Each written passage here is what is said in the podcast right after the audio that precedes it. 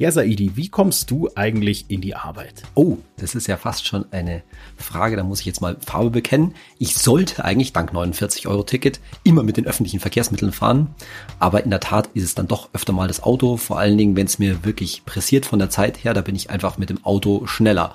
Und du willst bestimmt auch darauf raus, ob ich mir mal ausgerechnet habe, was mich mehr kostet. Und ich weiß ganz genau, dass mich das Autofahren eigentlich mehr kostet. Und das ist dann immer so eine Abwägung zwischen, ja, wie lange will ich heute im Stau stehen und beziehungsweise wie viel Verspätung bei Zug und S-Bahn ertrage ich. Und das habt ihr ja mal wirklich gut für unseren Newsletter durchgerechnet, nämlich die Frage, was lohnt sich eigentlich mehr? Pendeln mit den Öffis oder Pendeln mit dem Auto? Und dabei habt ihr auch eingerechnet, ja, wie viel die eigene Lebenszeit dabei wert ist. Darauf freue dich schon mal in unserer heutigen Episode von unserem Podcast Geld ganz einfach. Wir sind Emil, unser Idee von Finanztipp. Bei Finanztipp sind wir der Meinung, Finanzen kannst du selbst. Und wir zeigen dir wie. Bevor es losgeht mit unserem Podcast, haben wir noch eine Bitte. Wir haben vor kurzem unser Finanztipp Unterstützermodell gestartet. Damit kannst du, liebe Hörerinnen, liebe Hörer, Finanztipp mit einem freiwilligen Beitrag ab 5 Euro direkt unterstützen. Das hilft uns, noch mehr Menschen in Deutschland zu erreichen und denen ihre finanzielle Bildung wirklich gut zu verbessern. Wir wollen, dass alle die Chance haben, ihre Finanzen einfach selbst machen zu können. Und unser Podcast, der ist ja auch ansonsten frei von Werbung. Deswegen bedanken wir uns, wenn du uns und unsere Arbeit, unsere gemeinnützige Arbeit mit einem regelmäßigen monatlichen Beitrag ab 5 Euro unterstützt. Den entsprechenden Link dazu packen wir dir natürlich in die Show Notes. Von uns beiden und unserem ganzen Finanztipp-Team schon mal ganz herzlichen Dank. Ja, zu unserem Thema Pendeln. Wahrscheinlich, liebe Hörerinnen, liebe Hörer, hast du auch mehrere Optionen für den Weg in die Arbeit, es sei denn, du bist komplett im Homeoffice. Ähm, ja, vielleicht bist du so nah dran an der Arbeit, dass du mit dem Rad fahren kannst, aber für die meisten von uns, wenn es ums Thema Pendeln geht, ob das jetzt nun nur fünf Kilometer oder 50 Kilometer sind, ja, stellt sich halt die Frage, nimmt man jetzt die öffentlichen Verkehrsmittel oder du hast die Option, da steht dann ein fahrbarer Untersatz vor der Tür, du nimmst das eigene Auto. Wohlgemerkt reden wir jetzt hier nur über das eigene Auto, also so Thema wie Dienstwagen oder ähnliches, das lassen wir jetzt erstmal außen vor. Und dann überlegt man sich natürlich, ja, das eine dauert so lang, das andere dauert so lang wie in meinem Fall und dann spielt halt die eigene Zeit und der Stress und das alles einen, ja, eine Rolle. Und ja, Emily, ihr habt bei eurer Berechnung auch versucht, diese eigene Zeit, die man da aufwendet, ebenfalls zu bewerten. Wie habt ihr das dann gemacht? Ja, genau. Wir haben das äh, bei uns für den Finanztipp Newsletter mal durchgerechnet und die Idee war, wir wollten mal quasi sichtbar machen, wie, wie viel teuer das ist, wenn du eben den Wert deiner eigenen Zeit mit einrechnest und da haben wir ähm, als Ausgangswert äh, ein Jahresgehalt von knapp 44.000 Euro brutto genommen. Das ist das mittlere Einkommen aus dem Stepstone Gehaltsreport und haben dann daraus für jemanden, der keine Kinder hat und in keiner Kirche Mitglied ist, äh, in Steuerklasse 1 den Netto-Stundenlohn errechnet. Das sind dann so ungefähr 16 Euro.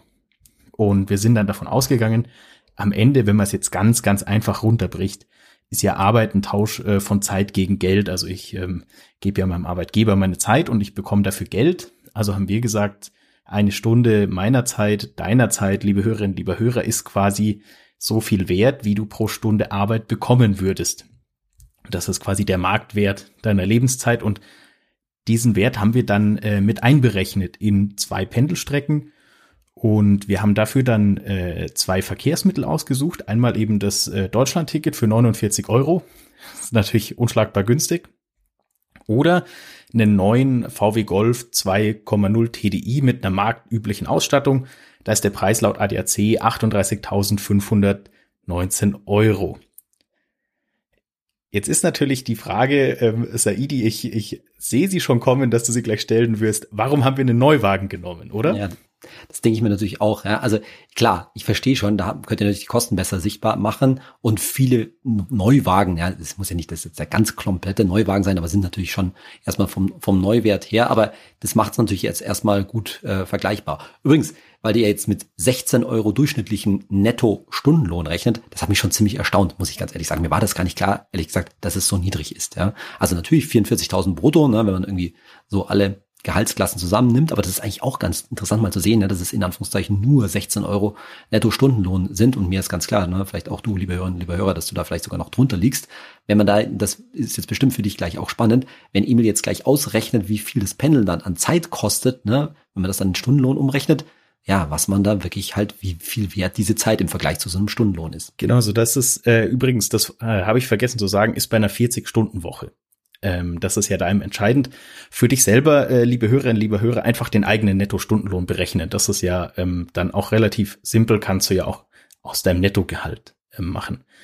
Genau mit dem äh, Neuwagen, das ist natürlich erstmal krass. Also äh, muss man absolut ähm, äh, muss man natürlich absolut einräumen. Äh, für uns ist halt ein Vorteil, gerade für dich, liebe Hörerinnen, liebe Hörer, das sind äh, vergleichbare Kosten. Du kannst beim ADAC online die Total Cost of Ownership, also die Gesamtkosten von so einem Auto pro Kilometer für ganz, ganz viele Neuwagen anschauen. Und wir wollten einfach eine vergleichbare Datenbasis nutzen, die du eben auch äh, konsultieren kannst, um das einfach äh, für dich selber durchzurechnen. Wenn du mit deinem eigenen Auto rechnest, ganz, ganz wichtig, Wertverlust mit einkalkulieren.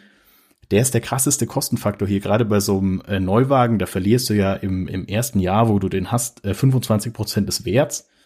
Und bei unserem Beispiel macht auch der Wertverlust mehr als die Hälfte der Kosten aus. Also das ist richtig, richtig krass.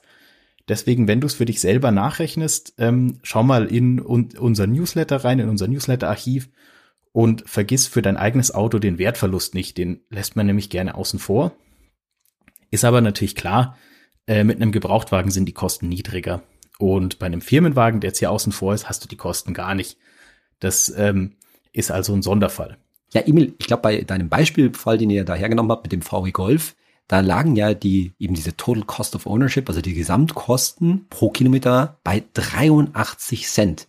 Und als ich das gelesen habe, habe ich mir gedacht so, wow, das ist ja schon richtig hoch. Ne? Also man hat irgendwie so im Kopf, ja, man kann ja bei der Steuer irgendwie 30 Cent ansetzen oder sowas in Richtung 83 Cent. Und jetzt hast du gerade gesagt, die, der Wertverlust, der macht da mal gut die Hälfte aus. Und ich glaube, das ist schon eine ganz wichtige Message, die wir an der Stelle rüberbringen müssen, dass man das halt überhaupt nicht unterschätzen äh, darf, diesen Wertverlust. Jetzt könnte vielleicht könntest du, liebe Hörerinnen und Hörer, sagen, ja, ja, das Auto habe ich irgendwann mal bar gekauft, ja, und äh, das Geld ist eh weg. Wieso sollte ich da jetzt noch den Wertverlust ansetzen? Naja, weil man, wenn man insgesamt rechnet, ne, auch so im Sinne von, wenn du an die Folge von uns, unserem Jahrescheck und zur Vermögensbilanz denkst, naja, also dann kann man schon das Auto als einen Vermögensgegenstand ansehen, der natürlich immer weniger wert wird und dann musst du den konkreten Wert des Autos halt einberechnen. Anders gesagt, naja, dein Auto ist natürlich so viel wert, wie du heute dafür kriegen würdest, wenn du es heute als Gebrauchtwagen verkaufen würdest. Und deswegen ist genau bei dieser Rechnung, ja, versus die Öffis, dieser Wertverlust total wichtig einzurechnen. Und das ist dann schon krass, wenn man sagt, 83 Cent, wow, da sind wir richtig ordentlich. Und auch nochmal ganz wichtig, wie viel Geld dich das Auto pro Kilometer kostet, hängt ja auch von der Fahrleistung ab. Also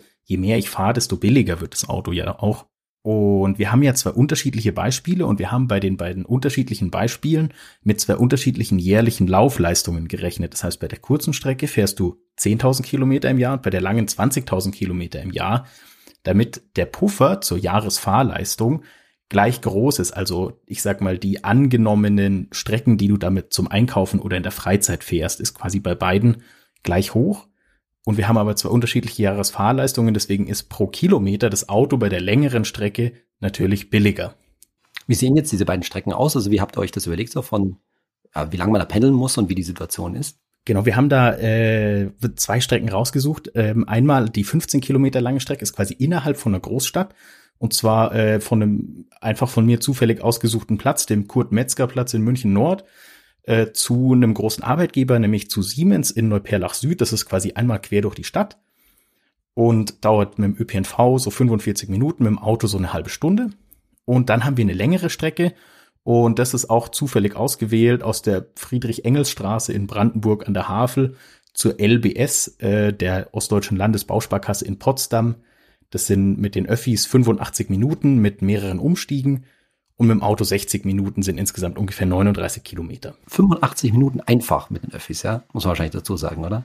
Genau, das äh, Boah, sind jeweils einfache hart. Daten. Also das ist äh, und ich wollte aber halt auch mal, dass wir einen zweiten Weg nehmen, wo die Öffis quasi, wo du wirklich Zeit verpendelst, weil die Lebensrealität, würde ich sagen, von vielen Leuten in Deutschland ist ja eben nicht, ich pendel jetzt von innerhalb der Großstadt von einem Ende ans andere, sondern ich pendel zum Beispiel aus einer Kleinstadt in eine andere Kleinstadt oder ich pendel vom Land in Mittelzentrum, lauter solche Dinge. Und ich glaube, das ist ganz, ganz wichtig, dass man, also, dass man da einfach versucht, so ein bisschen verschiedene Lebensrealitäten abzubilden. Und dabei habt ihr wahrscheinlich so die Fahrtstrecken einmal per Google und einmal per Fahrplan genommen. Das heißt mit anderen Worten, auf der einen Seite Thema Stau, auf der anderen Seite Thema Verspätung ist äh, noch nicht eingerechnet. Genau, ist beides außen vor. Das kommt noch mal dazu. Da ist, ich sag mal, das ist jetzt so ein bisschen choose your poison. Du musst quasi aussuchen, äh, stehe ich jetzt lieber im Stau oder warte ich lieber auf den verspäteten Bus oder die, den verspäteten Zug.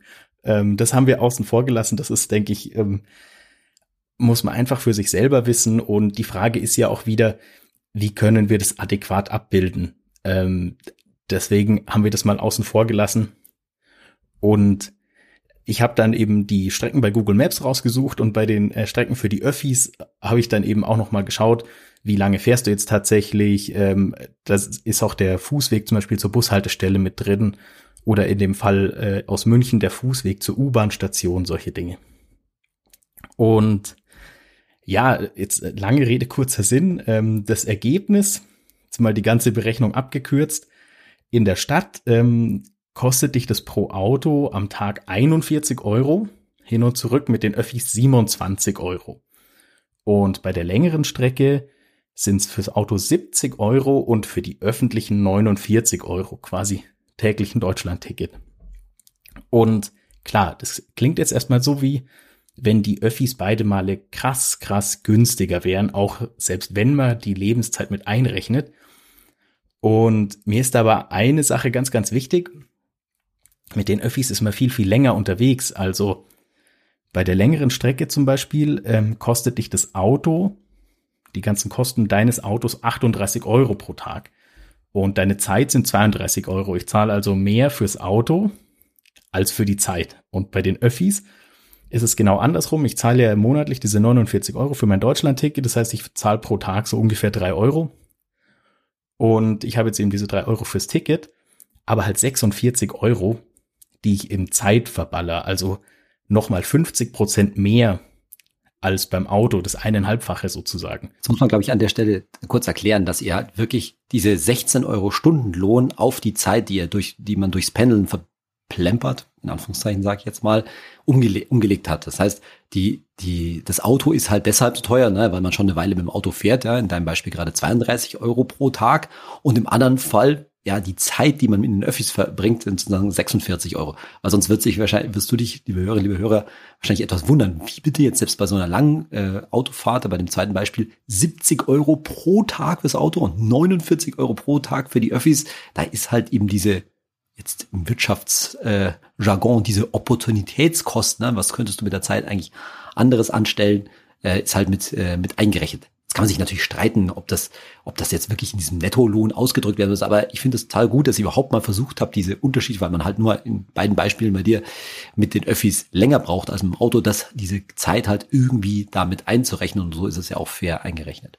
Genau, ich finde es ähm, auch ganz, ganz wichtig. Also da äh, geht es ja irgendwie gar nicht darum, dass jetzt eins besser oder schlechter ist als das andere.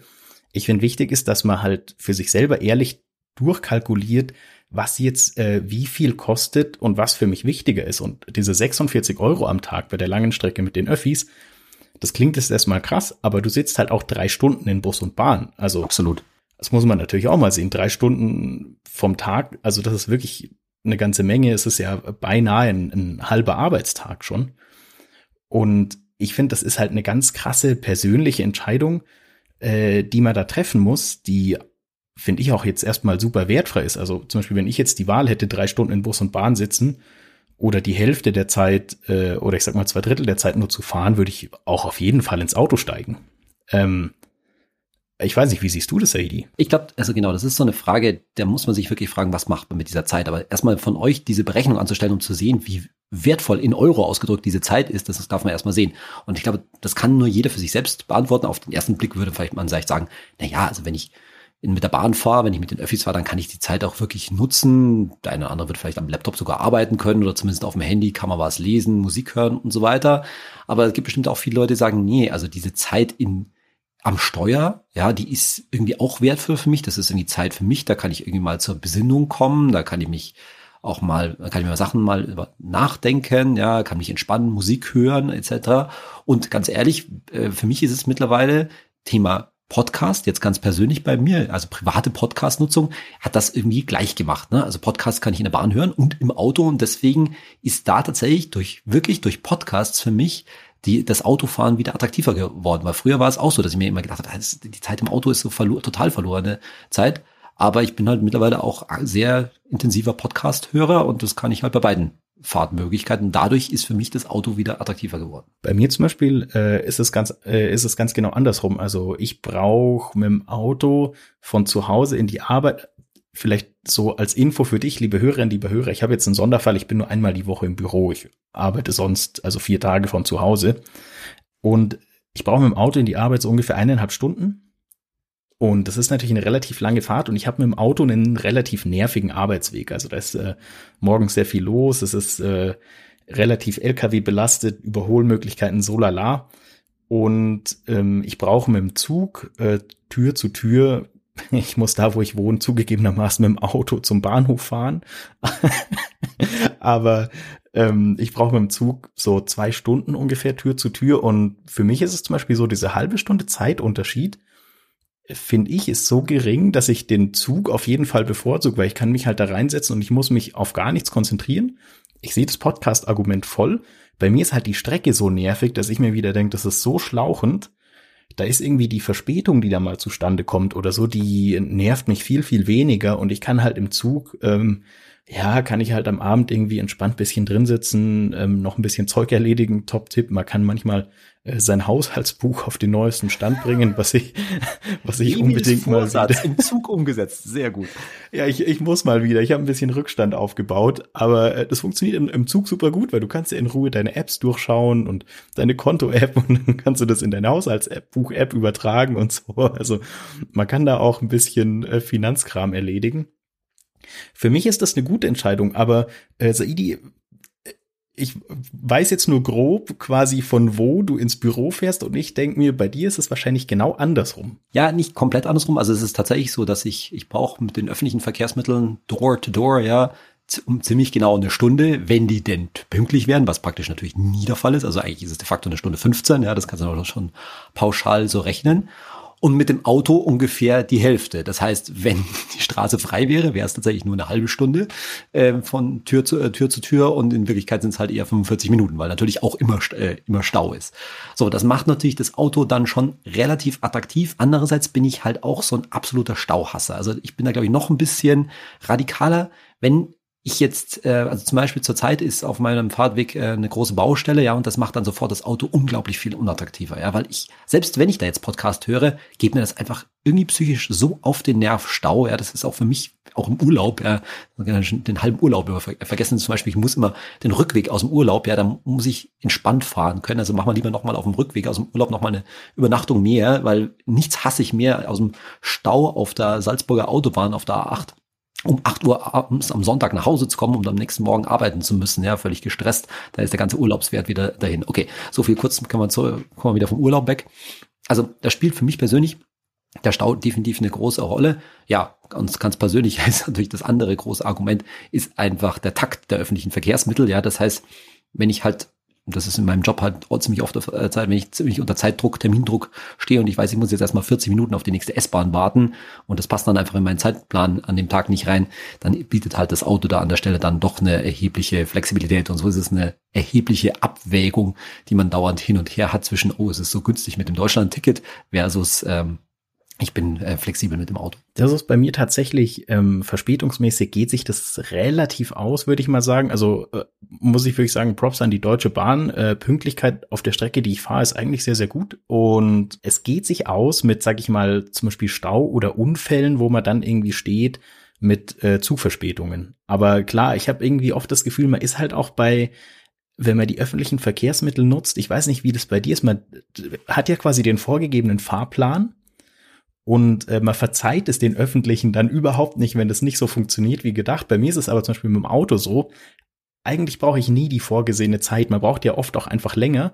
Und das ist mal aber irgendwie viel kulanter, weil sich das so anfühlt, als ob man äh, die Kontrolle drüber hätte, oder? Richtig, glaube ich auch, ja. Wobei, also die, wie gesagt, das, das Kontrollargument sehe ich total und das nervt mich auch dann, wenn der Zug irgendwie auf der Strecke stehen bleibt oder am besten du noch aussteigen, äh, aussteigen darfst und dann irgendwie auf einen umständlichen U-Bahn-Weg aus ähm, ausweichen darfst, weil irgendein Stellwerk mal wieder kaputt ist. Aber das Gegen, der, Gegen, der Kontrollverlust auf der anderen Seite ist natürlich für mich der Stau, ja, weil das ist auch für mich unkontrollierbar und dann in vielen Fällen natürlich auch nicht umgehbar, wenn du mal drin, äh, wenn du drin stehst. Also das ist, also ich kann verstehen, wenn du, liebe Hörerinnen, liebe Hörer, jetzt dich da auch klar auf einer Seite positionierst, aber sie auch mal die andere Seite, dann ist es da leider sehr viele Ärgernisse auf beiden Seiten gibt. Und ich glaube, was wir mitnehmen können aus dieser Diskussion sind, glaube ich, zwei, zwei Sachen. Ich glaube, es macht überhaupt keinen Sinn, jetzt einmal das beispielsweise Deutschland-Ticket, also die, die Fahrtkosten für die Öffis einfach nur mit den Spritkosten zu, ver äh, zu vergleichen. Ich glaube, das haben wir jetzt hier schon deutlich hergestellt und da ist diese ADAC ähm, dieses ADAC-Tool schon was wert, dass man halt den Wertverlust auch mit ein, äh, eingerechnet hat und dann natürlich auch die ganzen Kosten wie Wartung, Versicher äh, Versicherung, Steuer und so weiter. Das ist natürlich alles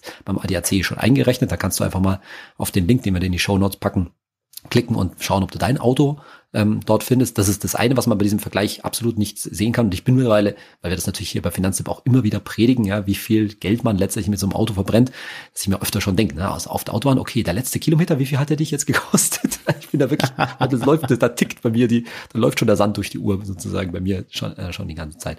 Das ist das eine. Und das zweite ist halt eben die Zeit als Argument zu sehen, weil ich glaube, in unser aller Leben ist die halt super wertvoll und die eine Frage ist, wie wertvoll kannst du sie mit beiden Mobilitätsmöglichkeiten ähm, verbringen. Aber es ist auch mal interessant, so wie du äh, oder ihr das hier durchgerechnet habt, Emil, äh, die mal in Euro sozusagen aufzuwiegen. Total. Also ich finde auch, es ist eben äh, nicht eins besser als das andere, aber es ist äh, einfach immer gut für sich selber mal nochmal durchzukalkulieren, wie es da eigentlich so ausschaut. Aber dann sind wir eigentlich so weit schon wieder durch und es ist Zeit für die Fragen. Und da kommt die erste von unserem User Benedikt, der uns geschrieben hat, hey ihr beiden, man kann online vorab auch eine eSIM fürs Ausland kaufen, zum Beispiel für China. Ist das eine gute Idee? Und die Frage kann ausnahmsweise tatsächlich ähm, ich beantworten. Es geht ja da um unsere Urlaubsfolge, die wir letztens hatten. Und unser Rat ist ganz klar, wenn du dir vorher eine eSIM von zu Hause aus kaufen kannst und die per QR-Code aktivieren, mach's auf jeden Fall, weil du sparst dir im Ausland den äh, nervigen Gang in so einen Laden. Du landest, kommst an, kannst das Ding aktivieren, hast es direkt erledigt. Also wunderbare Lösung. China ist natürlich noch mal äh, ein Sonderfall mit dem ganzen VPN und sowas, aber das würde jetzt hier zu weit führen. Und dann haben wir noch eine Frage von äh, Ulterich von Matterhorn. Hey Saidi, wie viel Prozent vom Gehalt in ETF, wenn man schon BAV zu sehr guten Konditionen macht? BAV vermute ich mal betriebliche Altersvorsorge, oder? Genau. Also grundsätzlich ist es ja eine, erstmal schön, wenn die BAV zu sehr guten Konditionen äh, läuft. Und das dann zu miteinander zu kombinieren ist auch sinnvoll, weil eine betriebliche Altersvorsorge immer eine Garantie beinhaltet. Das heißt, da ist das, was man, was man selbst und was der Arbeitgeber dazu einzahlt, zum ja, zum Alter hin garantiert. Also selbst wenn das teilweise in Aktien investiert wird, ist da immer auch ein großer Sicherheitsbaustein dabei und deswegen darf man die betriebliche Altersvorsorge, wie übrigens eine Riester-Rente auch, tatsächlich eher zur, zur, zur sicheren Geldanlage zählen. Und wenn man das dann kombiniert mit einem Aktien-ETF, dann hat man insgesamt halt eine sag ich mal, eine vernünftige Mischung. Die Frage ist natürlich jetzt, wie viel geht da schon in eine BAV und vor allen Dingen, wie viel zahlt der Arbeitgeber dazu? Das macht natürlich großen, großen Unterschied. Wenn da sehr, sehr viel schon reingeht, ja, dann kann man das jetzt nicht so pauschal beurteilen, wie viel da noch in ETF gehen sollte. Aber man kann es vielleicht pauschalerweise so sagen.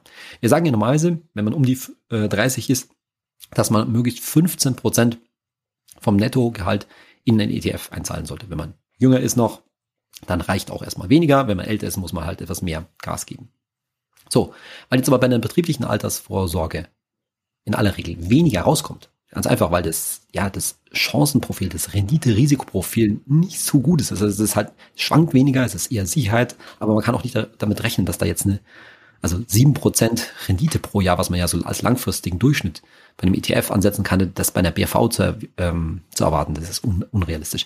Bei der BAV, ganz ähnlich wie bei der Riester, kommt die Rendite vor allen Dingen dadurch, was der Arbeitgeber dazu zahlt. Das ist halt einfach geschenktes Geld und das macht sich natürlich dann schon am Ende bemerkbar. So, lange Rede, kurzer Sinn. Wenn wir sagen 15 Prozent als, aus Faustregel in ETF und weil bei, bei der BAV weniger rauskommt, dann sollte man, wenn man beides zusammenrechnet, beides zusammenrechnet, ETF plus BAV, mindestens 20 Prozent vom Gehalt da einzahlen, vielleicht sogar in Richtung 25 Prozent. Ja.